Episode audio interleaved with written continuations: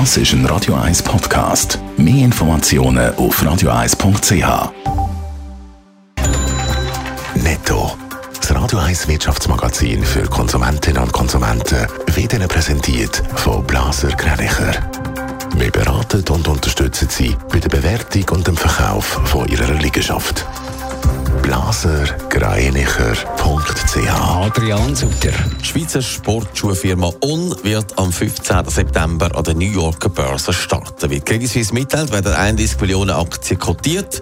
Die Schweizer Grossbank ist eines der Finanzinstitute, die am Börsengang vom Schuhhersteller beteiligt ist. Was eine Aktie soll genau kosten, wird einen Tag vor dem Börsengang bekannt geben. Der schwedische Möbelgigant IKEA gibt im Abstimmungskampf um die für alle Gas. Heute wird das Möbelhaus im Blick gerade auf der ganzen Frontseite mit einem E-Bit für alle und weist darauf hin, dass man dann am 26. September soll Ja stimmen Für eine ausländische Firma ist das ein außergewöhnlicher Schritt.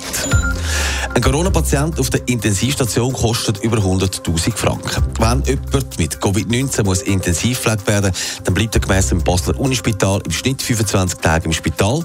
Unter anderem wegen der aggressiven Delta-Variante sind die Kosten für einen Corona-Patienten im Verlauf der Pandemie teurer geworden, so das Unispital.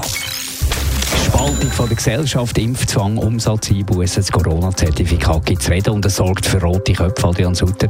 Heute wird der Bundesrat entscheiden äh, und wie gehört, ab dem Ende dürfte es für Ungeimpfte mühsamer werden, zum Beispiel, wenn sie ins Restaurant wollen. Ja, und das sorgt natürlich gerade bei Gastroswiss für Sorgenfalten. Wer hat Angst, dass dann weniger Leute in das Restaurant kommen? Das hat auch eine Umfrage ergeben, hat der Gastroswiss-Präsident Casimir Platzer am Wochenende erklärt. 56,7 Prozent der befragten Betriebe befürchten, dass eine Einführung einer Zertifikatspflicht trotz Aufhebung der Kapazitätseinschränkungen zu Umsatzeinbußen von mindestens 30 Prozent führen wird.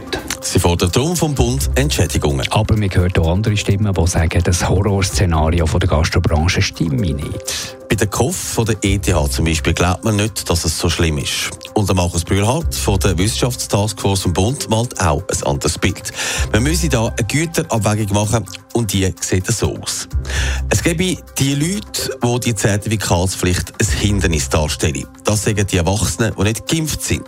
Dann gäbe es die Jungen, die nicht müssen geimpft sein und die Erwachsenen, die geimpft sind. Für die sagen das Zertifikat kein Hindernis, sondern eher ein Grund, in ins Fitness, Kino oder Restaurants gehen, weil sie sich dann sicherer fühlen. Die Frage aus wirtschaftlicher Sicht sagt dann die, welche von diesen beiden Effekten das mehr dominiert. Die Menschen in der Schweiz, die mindestens einmal geimpft sind oder jung genug, damit sie noch kein Covid-Zertifikat eh brauchen, weil unter 16-jährig, das sind drei Viertel der Bevölkerung. Also drei Viertel gehören zur zweiten Kategorie, ein Viertel zur ersten Kategorie. Die Güterabwägung muss jetzt heute der Bundesrat machen und zum Glück nicht mehr. Netto, das Radio 1 Wirtschaftsmagazin für Konsumentinnen und Konsumenten.